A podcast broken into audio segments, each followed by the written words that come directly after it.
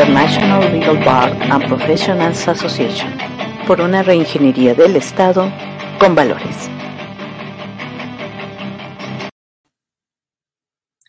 Buenas noches, bienvenidos al noveno programa de Decálogo ILPA, Retos y Propuestas para la Seguridad Pública en México. Esta es una coproducción de International Legal Bar and Professionals Association y el Instituto Internacional de Ética Empresarial y Cumplimiento, IEC, que forma parte de la iniciativa internacional Días de Inspiración. Transmitimos a través de IEC Televisión con el patrocinio de Auditool y The Fraud Explorer. En materia de seguridad pública, algunos hechos violentos han marcado las últimas décadas de la historia de México.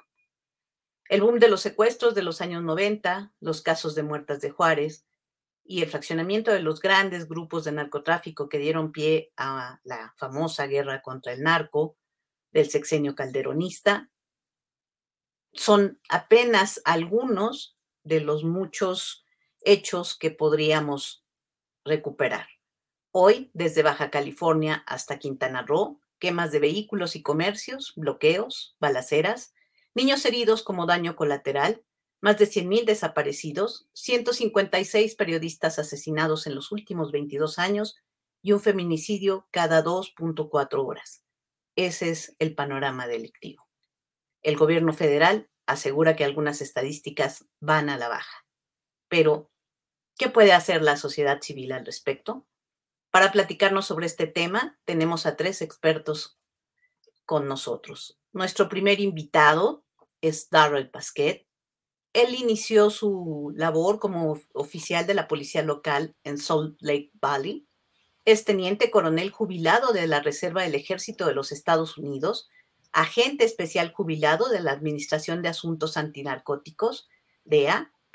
Fue coordinador de los programas de profesionalización de la policía para la Oficina Internacional de Asuntos Antinarcóticos y aplicación de la ley INL de la Embajada de los Estados Unidos en la Ciudad de México Actualmente coordina una área de investigaciones internas en una importante universidad de los Estados Unidos.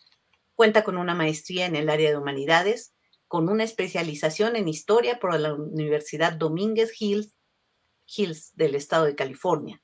Habla español, francés y criollo haitiano. Muchas gracias por acompañarnos, Darrell. Bienvenido.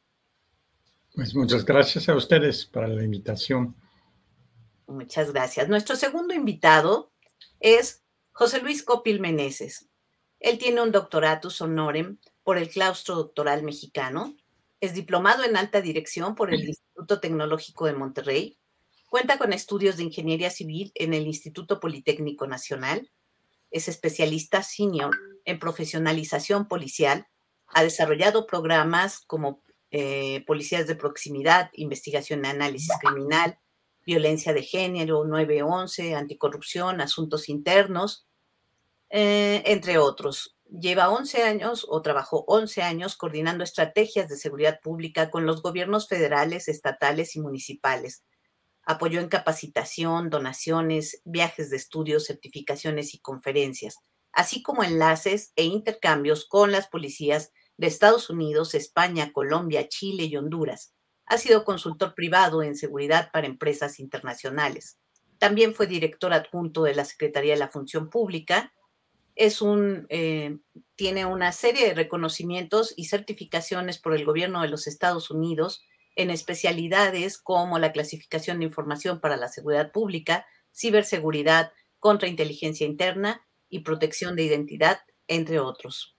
Bienvenidos. Bienvenido, José Luis.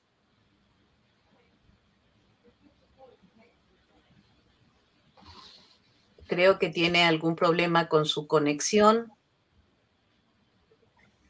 Bien, paso a, presentar al tercer invitado. Esperemos que en este momento José Luis pueda integrarse de nuevo a la, a la transmisión. Nuestro tercer invitado es el maestro Mauricio Cruz Ortiz. Él es licenciado en Derecho y maestro con mención honorífica de la División de Estudios de Posgrado de la UNAM. Tiene un diplomado en Transparencia y Combate a la Corrupción impartido por el Centro de Investigación y Docencia Económica, CIDE. Diplomado en Administración como función en el ámbito gubernamental impartido por la Facultad de Economía de la UNAM. Certificado en bases y métodos de análisis operativo de la Oficina de Investigación Criminal de la República Federal de Alemania. Certificado en líderes para la gestión con seguridad ciudadana y justicia por el Banco Interamericano de Desarrollo. Certificado de gobierno, de gobierno digital por el Banco Interamericano de Desarrollo y certificado como experto en seguridad ciudadana y justicia por el Banco Interamericano de Desarrollo.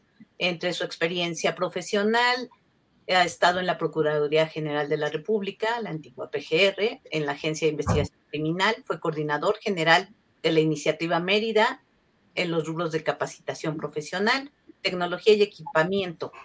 En la Procuraduría General de la República también fue director adjunto de Desarrollo Institucional, Trabajó como secretario técnico del Acuerdo Nacional por el Turismo en la Secretaría de Turismo. Eh, ha estado en el Instituto Nacional de Administración Pública, INAP, en Zagarpa, en la Secretaría de Educación, perdón, de la Secretaría de Seguridad Pública Federal, como coordinador en materia de transparencia y acceso a la información, y en el Instituto Mexicano del Petróleo como asesor jurídico consultivo, entre muchas otras. Bienvenido, maestro Mauricio Cruz. Muchas gracias, un gusto compartir con amigos y expertos, eh, particularmente con Darrell y con José Luis, con quienes hemos tenido la oportunidad también de trabajar algunos otros proyectos hace algunos años y hoy un gusto compartir este espacio con ellos. Gracias. Muchísimas gracias. Y José Luis, una disculpa, te desconectaste cuando estaba mencionando todo tu amplio currículum, pero bueno, bienvenido, muy buenas noches. Sí, muchas gracias muy amables. Eh, buenas noches a todos y en especial un agradecimiento a la International Legal Bar and Professional Association, de la cual tengo el honor de pertenecer y gracias por la invitación. Es un honor estar con ustedes. Si te parece, justo, justo, si te parece, José Luis, me gustaría empezar contigo y quisiera preguntarte pues más o menos de dónde estamos partiendo para hablar sobre seguridad pública en México. ¿Cuál es como el marco del, cual partimos para analizar esta situación? Bien, miren, eh, vamos a partir de lo siguiente. Ya el tema de seguridad lo escuchamos ya todo el día. En todo por los medios de comunicación, es un, es un bombardeo de la problemática que tenemos actualmente en el tema de seguridad pública. Ya sería ocioso repetir muchos de los, de los problemas con los que nos enfrentamos. Únicamente voy a hacer un, resumen eh, y vamos a permitir más adelante que estimado amigo Daryl Pasquet y, también Mauricio puedan platicar más al respecto. Les voy a dar algunas cifras generales para entender un poco el contexto de por qué, lo estamos, de por qué estamos hablando con este tema. La seguridad es una prioridad actualmente. Lamentablemente ha pasado a ser una prioridad. Y digo lamentablemente porque se han descuidado conceptos básicos para prevenirla principalmente. Y les voy a dar algunos datos generales. Al cierre del 2020, la cantidad de personal adscrito a las instituciones encargadas de la función de seguridad pública de las entidades, estos de los estados, fue de alrededor de 225 mil policías. En los municipios había alrededor de 175 mil policías. No tenemos una Academia Nacional de Formación de Mandos. O sea, pretendemos hacer las cosas diferentes, tener un resultado diferente y seguimos trabajando de la misma manera que, lo, que, se ha venido haciendo en los últimos sexenios. Durante 2020 ingresaron a las academias y institutos de formación estatal 10.771. Comparados con los 225.000, no es nada. No tenemos datos sobre las deserciones de policías en las corporaciones policíacas. Pero tenemos algo interesante. Se habla mucho de un estándar mínimo de 1.8 policías por cada mil habitantes, definido por la Organización de las Naciones Unidas. Esto es irreal. La misma Organización de las Naciones Unidas ha dicho que este estándar ya no es, real. alguien lo comentó en alguna ocasión y ahora en México lo toman como un estándar. No es posible. Hay muchos factores que determinan la cantidad de policías que debe de haber en una región, en un municipio, en un estado e incluso en el país. No puede ser determinado por, un, por este porcentaje de, de 1.8 cualquier otro. Hay factores como desde el geográfico, la población, el índice criminal, muchísimos otros factores que influyen en, estos términos. Entonces, no podemos decir que hay un solo factor, ni siquiera a nivel, y menos a nivel internacional, como se ha venido asegurando en diferentes eh, ámbitos. Y la ONU lo ha dicho, este no es un estándar, no puede ser un estándar. Entonces, no sé por qué lo seguimos tomando como tal. No es el número de, policías, como le decía, es la calidad, el reclutamiento, la formación y el equipamiento de nuestros policías. Un número de predeterminado no nos va a solucionar el problema si no los tenemos bien capacitados, bien equipados y bien formados. Otro tema, la importancia que deben de darle nuestras autoridades al tema de la seguridad pública. Y les voy a dar un ejemplo. El Consejo Nacional de Seguridad Pública se debe de reunir dos veces por año para desarrollar, plantear las estrategias que se evaluaron antes por las por los diferentes comisiones. Este año no se han reunido ni una sola vez y ni siquiera han propuesto cuándo será la primera. Entonces, ahí, tenemos un ejemplo de lo, que, de lo que está pasando no se le está dando la importancia que tiene el tema de seguridad pública. Y no digo que otros temas no lo sean, pero por ejemplo, no nos sirve de mucho el tema de la salud, el tema de la educación, el tema de la inversión, si un trabajador no va a llegar a su trabajo, no va a llegar al hospital porque fue asaltado en el transporte público, fue asaltado en la calle, le robaron su salario, lamentablemente a veces hasta lo, hay asesinatos en todo esto. Entonces el tema, el tema de seguridad está pasando a un nivel en el cual ya no es permisible. La sociedad, todo mundo, todos los días, los medios de comunicación hablan sobre la problemática de la seguridad pública. Y seguimos haciendo lo mismo. No tenemos policías profesionales. Por ejemplo, eh, en una ocasión, un alto funcionario del secretario, Secretario Ejecutivo del Sistema Nacional de Seguridad Pública le comentamos que se habían donado, y en este caso Daryl Vázquez fue uno de los que influyó para esto, se habían donado simuladores de tiro y manejo para todas las academias de policía del país. Su respuesta fue, ¿y para qué sirven? Ante todo esto, ¿qué, obtenemos?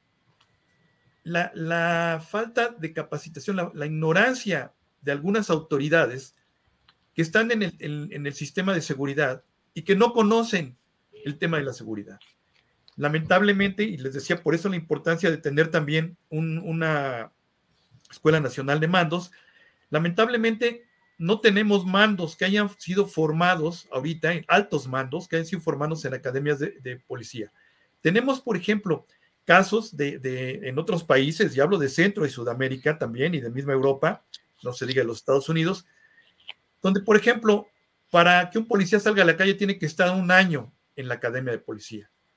En México, a los de nuevo ingreso le dan 972 horas, que equivale aproximadamente a seis meses. Y a los que ya son policías les dan la mitad. Eso no es una formación completa, íntegra. Y no se diga a los mandos, pues no tenemos academia, pues no tenemos formación de mandos. En algún país de Centroamérica que me tocó visitar, para que un mando salga a la calle necesita cuatro años en la academia de policía. Es una formación profesional. Aquí no lo tenemos de esa manera. Y como se comentará más adelante, muchos de lo, de lo que, de los mandos que tenemos, viene el trienio de los municipios, el sexenio en los, en los estados o, en la federación y los cambian. Algunos que ya aprendieron un poco sobre esos temas ya no están más en el, en el, en el gobierno, ¿no? Y, llegan otros a aprender y ya que están aprendiendo, cambian los programas. Eh, los mismos programas muchas veces únicamente les cambian el nombre y tres años después de que empezó la administración los vuelven a aplicar. Entonces, de esa manera no vamos a cambiar nada. Tenemos que hacer las cosas diferentes y tenemos que aplicarlas. Ya no hay mucho que inventar en el tema de seguridad pública, simplemente tenemos que hacerlo con convicción, con, personal profesional. Cuando nosotros vamos a, un cardiólogo, pues no vamos con un cardiólogo que nos diga que tomó 20 cursos en los Estados Unidos, vamos con alguien que estudió esa profesión y que es un especialista en el tema. Cuando vamos, contratamos un ingeniero para hacer una presa, no vamos con alguien que diga que es técnico y que estudió, en, no sé, eh, en 20 cursos y no es un profesional en el tema. Para cada cosa tenemos un especialista y tenemos un profesional en el tema, pero en seguridad no lo tenemos. En seguridad tenemos gente que se ha ido formando y la cual muchas veces es sustituida por nueva gente que no tiene la menor idea de lo que está pasando. Estamos cambiando policías, estamos haciéndolos a un lado. No hay una estructura profesional dentro del, del tema de seguridad pública. De esa manera no vamos a poder solucionar el problema. Entonces tenemos que profesionalizar realmente a nuestras policías.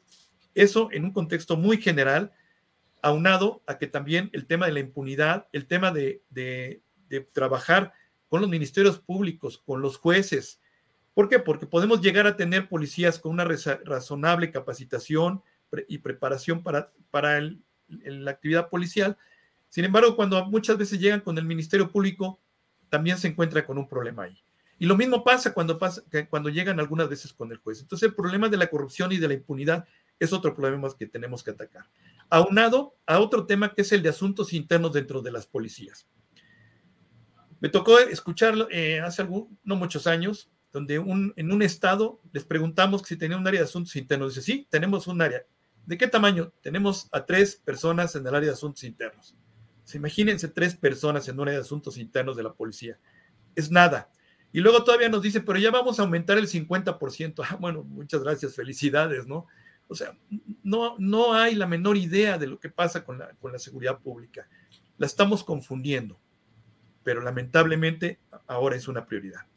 Y bueno, pues me gustaría ahora escuchar eh, las experiencias. Eh, eh, estimado Daryl Paz, que estuvo trabajando con nosotros varios años en, en México, conoció las policías municipales, las estatales, la federal, y creo que tiene otra visión también diferente a la que podríamos tener nosotros y la cual nos puede resultar muy interesante.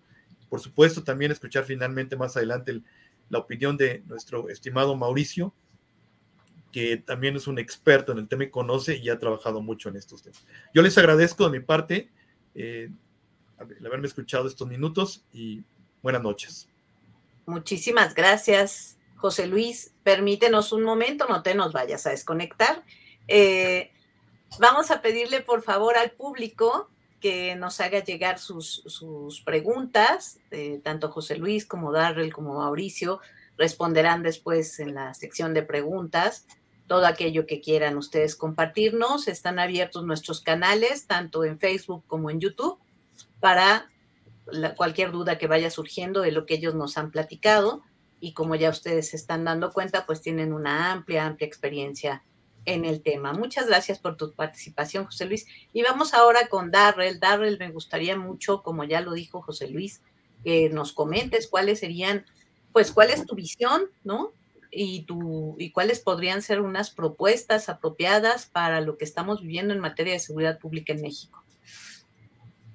Pues muchas gracias otra vez para la oportunidad de platicar con ustedes un poco esta noche y, compartir un poco mis observaciones. a la vez desde una persona que quien ha pasado un cierto tiempo en, México trabajando en este, este tema, este problema, pero también tal vez eh, llevando una perspectiva ah, desde afuera que tal vez eh, permite definir el problema de, términos un poco diferentes que, da ah, la posibilidad de considerar las cosas de, nueva perspectiva. Em, y muchas gracias a José Luis para poner un poco la mesa, eh, explicar dónde estamos. Em, hay que decir que aún aquí en los Estados Unidos durante los últimos dos, tres años. Hemos pasado un cierto tiempo de turbulencia eh, en la relación entre la policía y la comunidad. Y hay mucha gente que se den cuenta que tal vez hay, necesidad de cambiar un poco la cultura aquí. Hay muchos jefes de policía Ah, de los directores de seguridad pública de los estados y de los municipios que, que luchan ah, para cambiar un poco la mentalidad de, su gente de sus policías. Em, y tienen eh, el desafío de, de decir, aquí es lo que quiero, aquí es cómo vamos a a conducirnos eh, frente al público y los muchachos allá en la calle que dicen, pues está bien jefe, pero usted no está aquí con nosotros en la calle. Y los cambios que vienen, vienen muy lentamente. Así es entonces la situación, yo creo, en México. Lo que tenemos que considerar es la necesidad de un cambio de eh, de la cultura policíaca en, el país. Em, hay que entender un poco eh, la historia de la policía en México. Históricamente, a través de eh, la historia de México, la policía existía mayormente para defender a la seguridad del Estado, no a la seguridad del pueblo. El problema con este, esta mentalidad es que uno puede empezar a, creer que el pueblo es el problema, que todos ellos del pueblo amenazan a la seguridad del Estado. Eso da una mentalidad de la policía en cómo van a conducirse. Pero también hay que notar que especialmente después la revolución, la policía existía para defender al Estado, pero el Estado era el partido. Y aunque México ya está llegado a un, sistema multipartidario, todavía cuando llega una nueva administración, lleven los líderes de la administración un poco con la mentalidad que mi policía está aquí para defender y proteger proteger al, Estado y al partido. Y yo soy el partido. Y ella sigue el mismo problema. Entonces, eh, con esta mentalidad y con los cambios que sabemos suceden con cada cambio de administración, donde el director de seguridad pública está reemplazado por alguien que es más alineado con la nueva administración y él invite a su gente de confianza y ellos inviten a su gente de confianza y finalmente cada seis años máximo, más o menos estamos cambiando completamente nuestra policía en cada municipio, en cada ah, estado a nivel federal. Y esta inestabilidad es un poco del problema en por qué no podemos cambiar em, la cultura. Entonces, una cosa que sí se necesita, es un programa de formación que es real, que es basado en la ciencia, ah, en las las nuevas prácticas que están aceptadas a nivel internacional y mundial. Necesitamos mejor reclutamiento para conseguir mejores candidatos por ser policía. Necesitamos, por supuesto, equiparles con, con el equipamiento moderno para hacer el trabajo. Pero cuando ya tenemos todo eso, necesitamos ofrecer una seguridad de empleo, que los policías saben que tienen una carrera, que pueden contar sobre una progresión, que, pueden promoverse, que pueden llegar al cúpulo de la organización, tal vez algún día basado en su, en su trabajo. Em, es normal que los políticos que finalmente son eh, encima de la policía no tienen ninguna formación en lo que es la policía. Em, pero ellos necesitan entender que ellos también necesitan una formación eh, para entender lo que es su policía que están manejando ahora, lo que es capaz de hacer, lo que no debería hacer y cómo es mejor que actúen. Em, y en eso estoy pensando un poco en la analogía de las líneas aerolíneas, eh, de las aerolíneas como Aeroméxico. Em, en cualquier eh, compañía de aviación, el presidente de la compañía puede ser que, no es piloto, de mayor probabilidad no es piloto. aún hay buena posibilidad que no tiene experiencia antes de llegar a la compañía en eh, el sector industrial del transporte. Sin embargo, es el jefe. Está allá para manejar el modelo de negocios de la compañía. Pero en cualquier compañía de aviación, cualquier en el mundo entero, hay uno que, que tiene el puesto de piloto en jefe. Y el piloto en jefe es piloto. No solo es piloto, es piloto certificado, experimentado, formado y probado. Ha pasado toda su carrera en la aviación, en el pilotaje, y ahora está encima de todo lo que es el parte de aviación de la compañía. es él que aplica las reglas, que asegura las normas, que está eh, enterado de, cómo está funcionando el sistema de formación y de educación de los pilotos.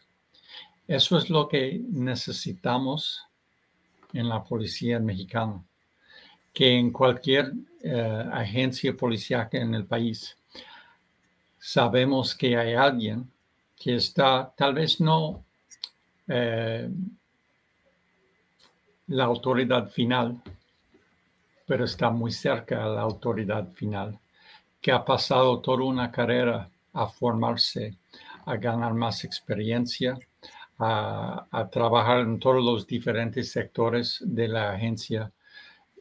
Y, como ha hablado uh, José Luis, ha pasado una formación de mandos especializado en el trabajo de la policía.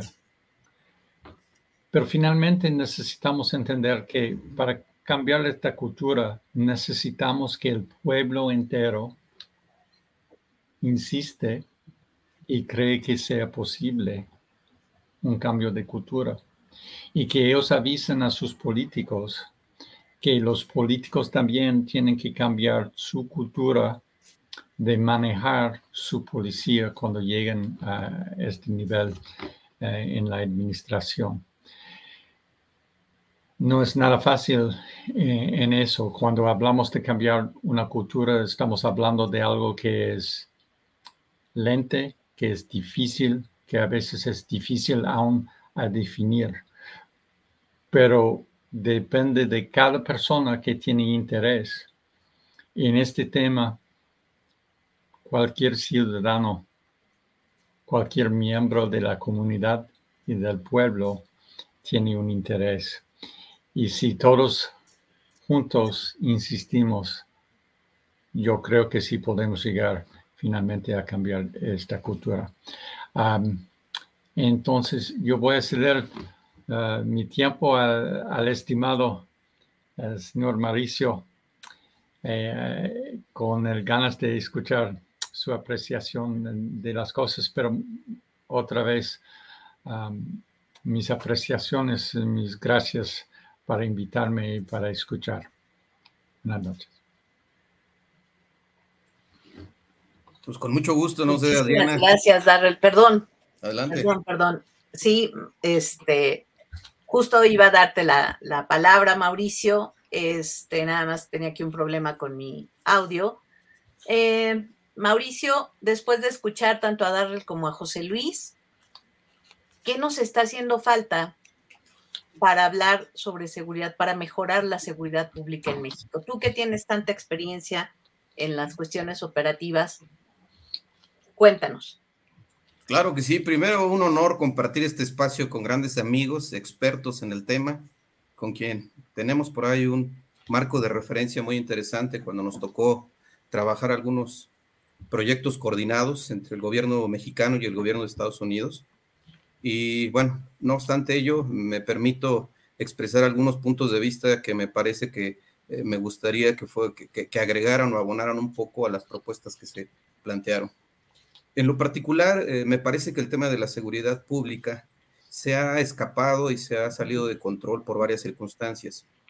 porque me parece que las políticas que se han implementado, no de ahorita, sino de, del pasado, eh, parten de un escenario ideal que no corresponde con la realidad, que no atiende a las capacidades de la población objetivo, que no atiende a las capacidades de los operadores del sistema de justicia penal. Pareciera que eh, los cambios que se empezaron a impulsar a partir de la reforma de 2008 se iban a dar de manera gradual, eh, meramente con instrumentos normativos y con un programa de implementación que desafortunadamente generó muchas expectativas y en la realidad pues, los resultados no han generado para nada ningún caso de éxito que permita decir que el modelo ha funcionado. Y quizás el problema es mucho más complejo que la capacitación. ¿Por qué lo digo? Como bien decía Darrell, comparto totalmente la idea, también hay un problema de tipo cultural en el país. Hay quienes han eh, postulado que las policías ah, adoptan un rol de mayor liderazgo con, con, base en el Código Nacional de Procedimientos Penales y les da un empoderamiento que históricamente no tenían en el pasado. El problema no es que tengan el empoderamiento, el problema es que también, no obstante, que puedan ser capacitados o medianamente capacitados, lleguen a sus espacios de trabajo y se repliquen los mismos vicios. ¿Por qué? Porque a veces no hay ese trabajo colaborativo con el Ministerio Público, con el perito y ahora con el analista de inteligencia. Como que todavía se mantienen las viejas prácticas en donde el Ministerio Público es la voluntad suprema y a partir de ahí los demás tienen que estar sobajados. No hay verdaderamente un trabajo en equipo. Y no obstante de toda la problemática que ya conocemos del pasado, en donde pareciera que trabajan eh, con visiones totalmente separadas y no hay este trabajo de apoyo para ir jalando al más vulnerable, para empezar. Me parece que también otro gran problema tiene que ver las condiciones en las cuales se encuentran las policías en México. Eh, los salarios pues, realmente son muy bajos, el equipamiento es el insuficiente y obviamente este tipo de circunstancias también inciden para poder recurrir a otro tipo de prácticas eh, nocivas, para poder eh, medianamente cumplir con la encomienda que se les, ha, se les ha asignado.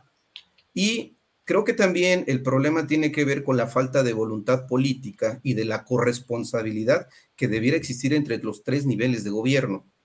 Hay quienes piensan que los delitos federales solamente debe de atenderlos el gobierno federal y en función de esto se desentienden de la problemática. Me parece que uno va de la mano con, el, con otro los delitos hoy en la, en, la realidad pues, se comparten, se, complican, porque quien comete un delito del foro común también puede cometer un delito de, que, que tenga que ver con el ámbito federal y pareciera que son competencias distintas. Y aquí el tema burocrático es otro grave problema que también no se toca en muchos de los espacios.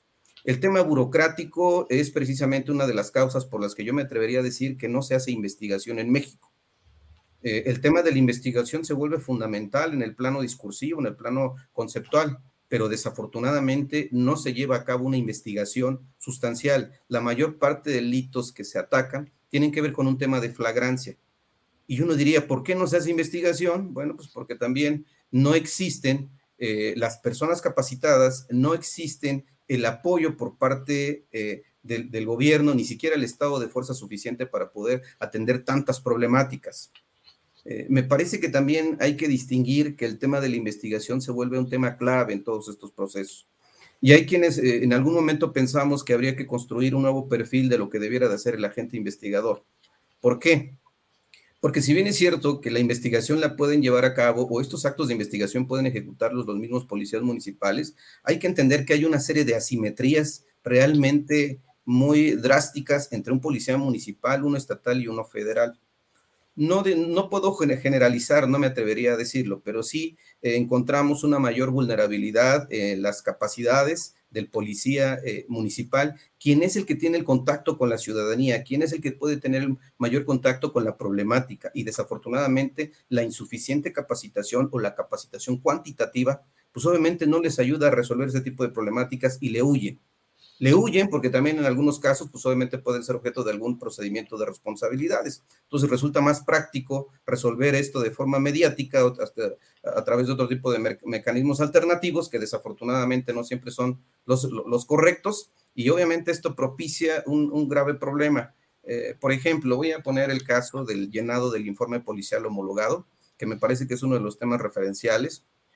Que se convierte en un instrumento muy importante para poder documentar las actuaciones policiales y que de alguna manera pueden sustentar las puestas a disposición, que a su vez deben sustentar las carpetas de investigación. El problema es que si no se llena bien este informe policial, pues obviamente el abogado de la defensa tendrá las posibilidades de desvirtuar cualquier elemento meramente formalista y más si el policía no tuvo la suficiente eh, capacitación para poder narrar con cierta congruencia lógica. Y seamos honestos, queremos tener policías de primer mundo, pero desafortunadamente eh, las condiciones no les da en su mayoría para poder responder a este tipo de exigencias. Y uno de los ejes centrales obviamente tiene que ver con la capacitación, pero la capacitación no lo es todo. Y en cuanto a la capacitación, me atrevería a decir que la mayor parte de, eh, estos eh, rubros de capacitación en el país se ha vuelto más meramente formalista, en donde pareciera que por osmosis o como por cierto tipo de, expectativas milagrosas, van a aprender a poder eh, fortalecer sus actuaciones policiales y me parece que no. Hay que entender, entender que la formación de un policía requiere de mayor tiempo. Como hace rato lo planteaban, comparto totalmente la, la idea, como lo decía José Luis y como lo dice Darrell, hay que generar procesos de formación que sean más duraderos, que permitan consolidarlos, pero además también impulsar una serie de acciones complementarias como el sentido de vocación, por decir algo. Pero me parece que esto se vuelve insuficiente si no involucramos a los demás operadores del sistema. Esto ya nos lo tocó, nos tocó vivirlo. Eh, eh, tuvimos la oportunidad de impulsar eh, programas de capacitación en donde buscábamos integrar a los, por lo menos a los operadores dentro de, las, de la fiscalía o dentro de las procuradurías, con el ánimo de generar por lo menos un esquema de colaboración, aunque fuera mínimo, más allá de la capacitación. Y eso es lo que no se hace. No no se han expuesto casos de éxito en donde haya la participación colaborativa de todos estos actores. Normalmente eh, el trabajo, vuelvo a insistir, es un poco aislado, es segmentado y esto obviamente se traduce también en la famosa puerta giratoria. Me parece que eh, eh, habría que trabajar en varios frentes. Yo no estaría en contra de las diferentes estrategias, más bien habría que ponderarlas porque cada particularidad que tiene nuestro país eh, digamos, tendría que ser eh, diferenciada. No puede darse una política de tipo integral o transversal porque las casuísticas y el contexto eh, es distinto lo que se vive en Tamaulipas a lo que se vive en Mérida o lo que se vive en la Ciudad de México, en el Estado de México. Si bien es cierto que pueden haber cierto tipo de problemáticas comunes, también es cierto que no necesariamente la solución será la misma en todos los casos. Entonces, esto requiere de trabajar necesariamente como punto de partida, punto de partida los diagnósticos específicos de, tipo regionalizado, con el ánimo, pues obviamente, de construir soluciones que vayan más abocadas a la problemática que tiene en particular esa eh, zona geográfica.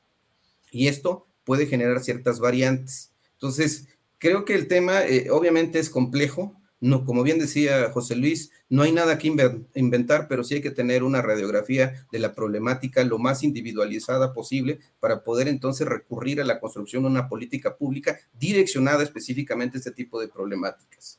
Me parece que también otro tema clave tiene que ver con la evaluación de los resultados tangibles. Y esto es algo que no se hace. No se evalúa el resultado de las capacitaciones no se involucra a veces a los mandos. Desafortunadamente también comparto esta idea, no existe una formación de mandos que le garantice o que le dé incluso una estabilidad al policía. Eh, son muchos los riesgos que puede tener al momento de llevar a cabo, ejecutar sus tareas, y si no lo hace bien, pues obviamente puede ser objeto de algún procedimiento de responsabilidad, y, todos sabemos que cuando existe un cambio de administración, ya sea del nivel municipal, estatal o federal, pues siempre vendrán personajes que a lo mejor no tuvieron una trayectoria o, estuvieron vinculados necesariamente a estas problemáticas, y se viene a experimentar.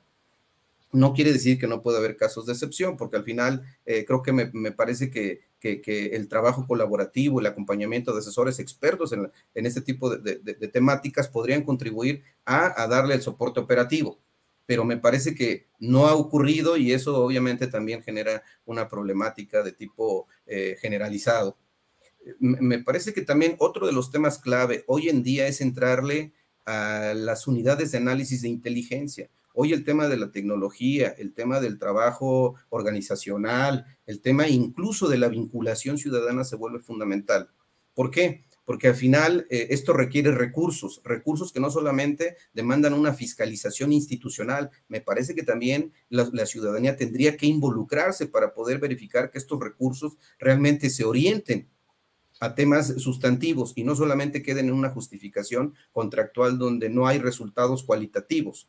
Me parece que por esta parte eh, el, poder público, el gobierno debiera de impulsar incluso el replicamiento de mejores prácticas, sean poquitas, sean eh, mínimas, pero por lo menos empezarlas a replicar para poder empezar a promover que haya este tipo de resultados, pero con el acompañamiento de la ciudadanía para efectos de darle este validador social que tanto hace falta. Ya no es suficiente los informes institucionales. Los informes gubernamentales me parece que siempre van en la misma línea de que las cosas van mejorando y a veces no empata esto con la realidad. Creo que es oportuno también mencionar que se requiere fundamentalmente una coordinación efectiva entre los tres niveles de gobierno, que el tema competencial no sea el pretexto para decir que esto le toca al Estado, esto le toca al municipio y esto le toca al gobierno federal. Me parece que esto tendríamos que eh, ponerlo en la mesa de la discusión y el análisis porque la problemática le asiste al poder público. El artículo 21 constitucional precisamente confiere esta responsabilidad a los tres niveles de gobierno y nosotros como ciudadanía podríamos exigir que ellos necesariamente se pongan de acuerdo para poder trabajar. Por eso hablaba de una fiscalización ciudadana, ya no solamente de tipo interno, sino también externa por parte de la ciudadanía.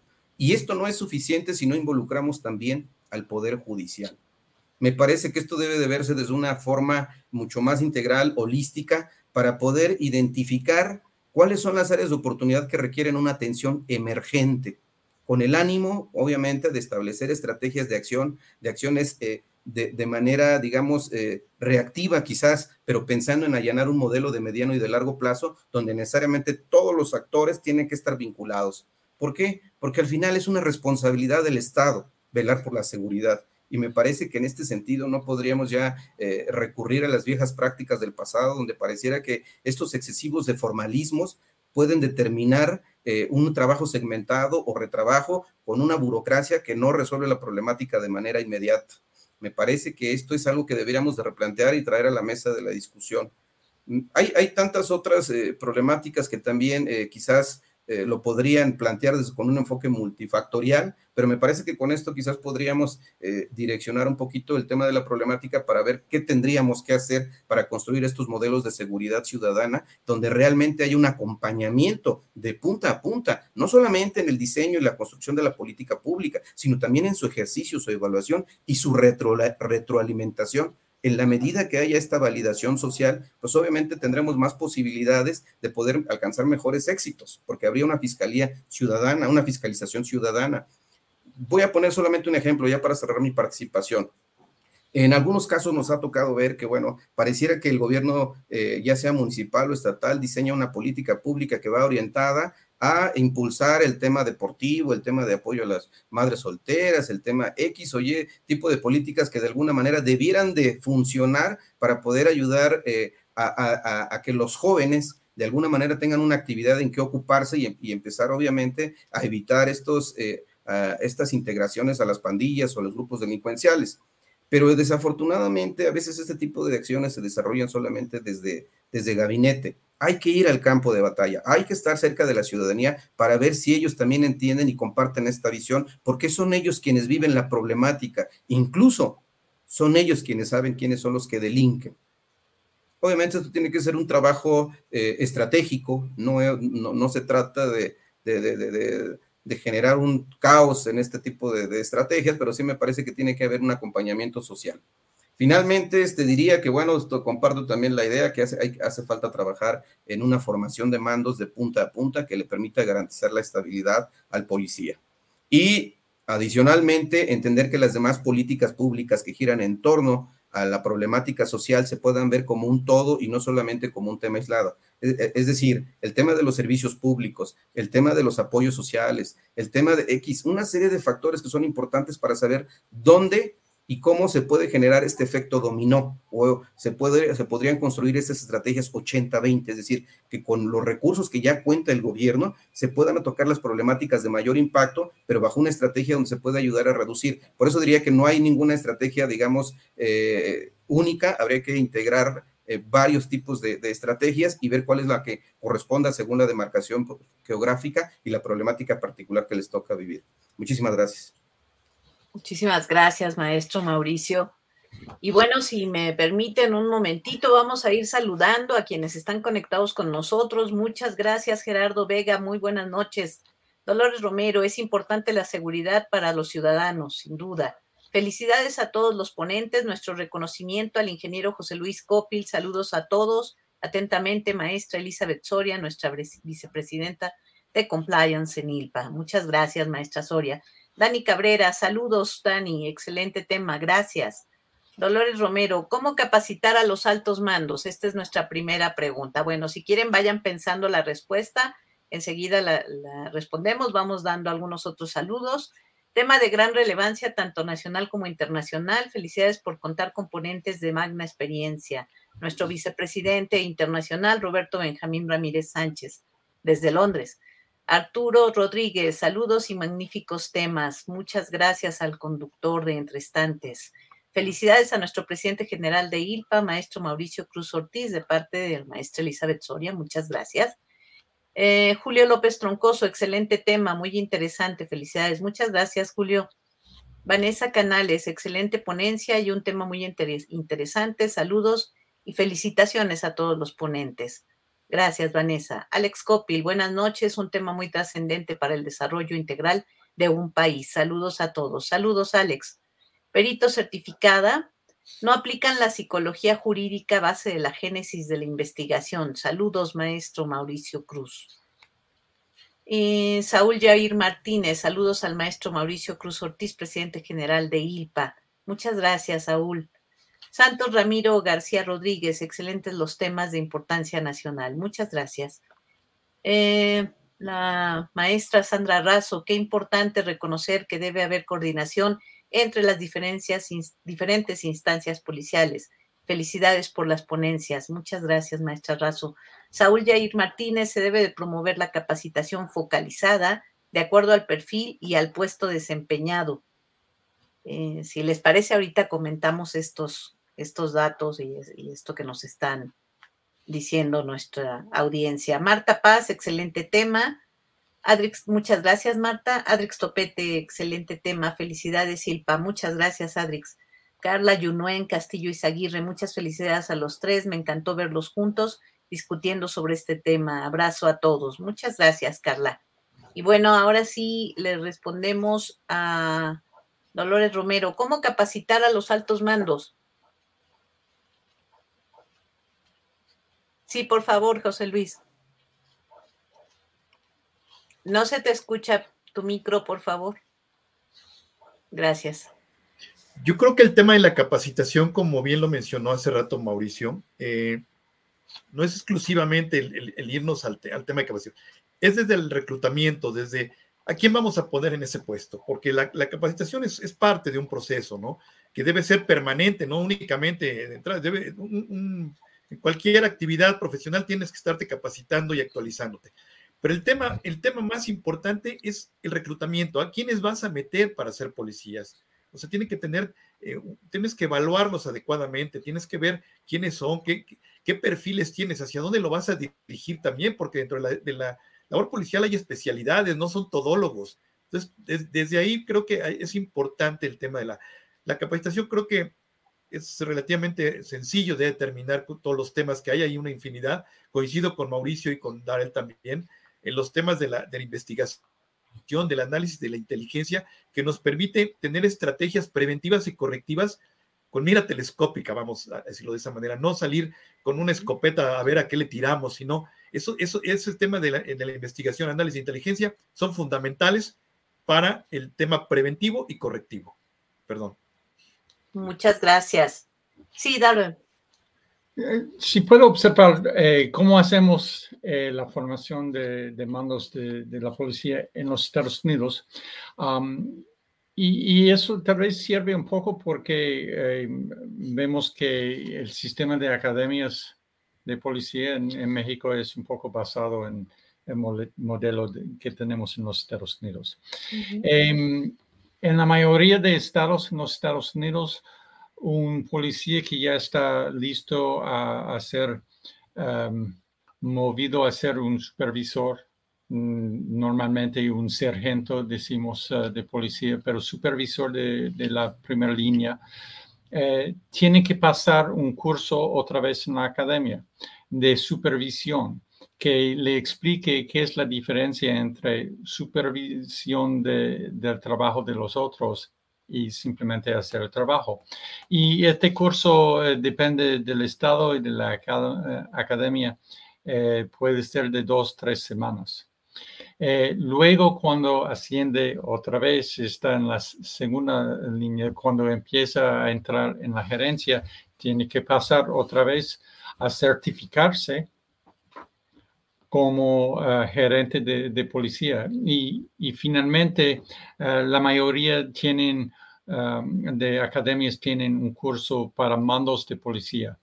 Ah, para enseñarles cómo hacer cosas como manejar su presupuesto, uh, cómo coordinar justamente con eh, la jurisdicción al lado, ah, con el Estado arriba si es municipio, con los municipios abajo, con los condados, etc. finalmente hay un sistema en los Estados Unidos que está abierto a todos los eh, policías estatales y municipales, los aguaciles del país entero, donde los eh, de, que ya están en supervisión o la gerencia pueden asistir a la Academia del FBI, un curso que se llama la Academia Nacional, que es un curso de cuatro meses donde unos pueden aún trabajar un poco más para terminar con una maestría también, pero la mayoría no. Pero esta certificación, esta, esta diploma de la Academia Nacional del FBI, ah, casi está llegado al punto que si uno quiere ser ejecutivo de la policía en los Estados Unidos, que sea la policía de Los Ángeles o que sea la policía de Atascadero, un pequeño pueblo con 16 mil habitantes, si uno no tiene su diplomado como graduado de la Academia Nacional del FBI, uno no es considerado como candidato para la posición. Ah, entonces, la gente sí lo toman eh, muy en serio. En muchos estados, aun si no tienen también el curso del estado de ejecutivo de policía con una certificación no pueden trabajar legalmente como jefe de policía.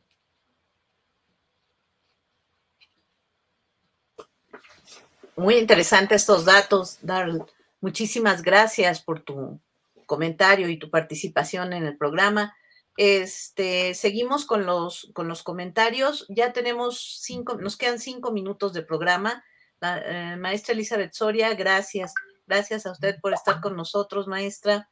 Y Santos Ramiro García Rodríguez, felicitaciones a José Luis Copil, excelente ponente. Es eh, el mismo Santos, excelente. Saludos, José Luis Copil. Muy bien, muchas gracias. Y bueno, eh, pues en este momento voy a darle, no sé si tengan algún, algún comentario, pero ya sería muy, muy breve, solo para cerrar el tema. Si alguno quisiera hacer algún comentario, tendría que ser de apenas un minuto y si no, pues ya nos vamos a darle la voz a Mauricio para este, el cierre del, programa. ¿Sí? Mauricio.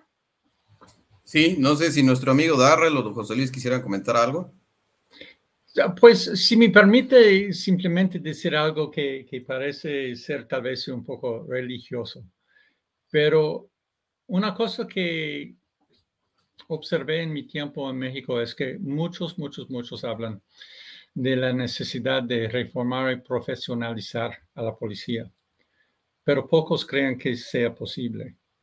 Aún dentro de la policía, hay muchos mandos de, policía que, que, dicen, sí, lo necesitamos, pero dentro de su corazón duda mucho que sea posible.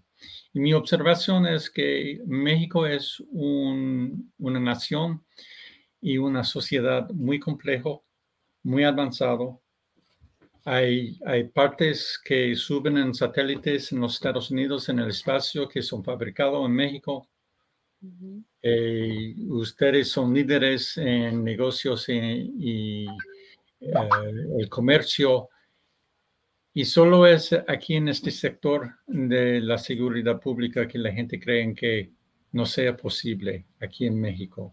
Y, y eso es también un poco la cultura que necesitamos cambiar. Y allá estamos hablando a todo el pueblo, que todos tienen que, creer que pueden tener una policía mexicana mejor de lo que tienen al momento, pero sea eh, una responsabilidad, como, como dice don Mauricio, de todos, de toda la ciudadanía y no solo de la policía para lograrlo.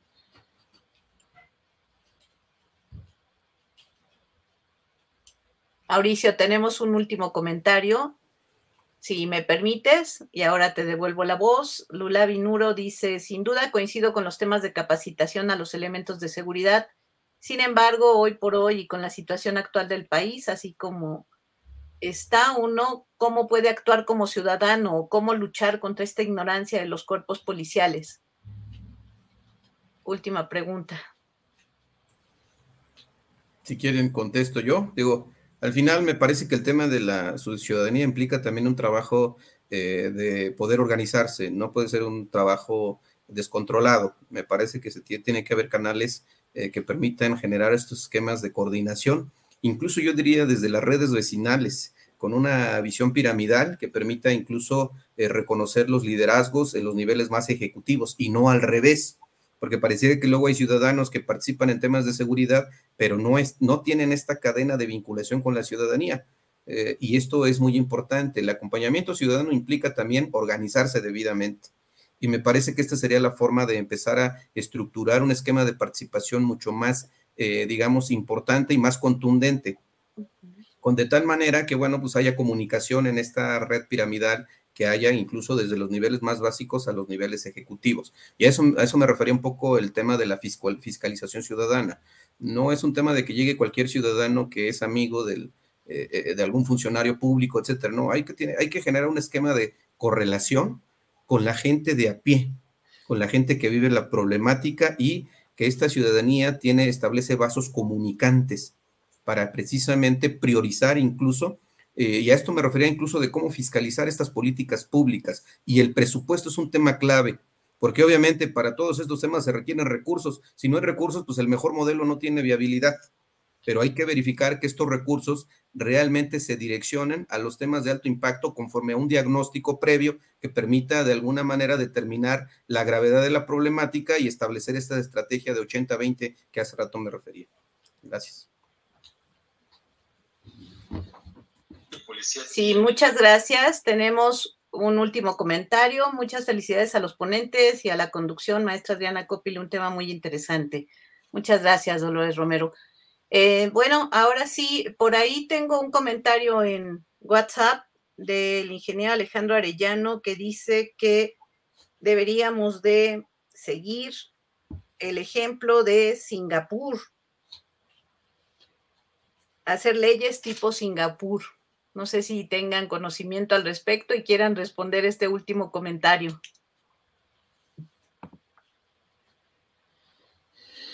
Ya nos metemos en complicaciones, lo dejamos para el siguiente programa. Sí, creo que sí, es, es eh, un tema especial, este, específico, sí conocemos el tema, pero creo que nos tomaría un tiempo explicarlo adecuadamente. Muy bien. Bueno, Mauricio, entonces tienes el uso de la voz, por favor, para hacer el cierre y los reconocimientos, si eres tan amable.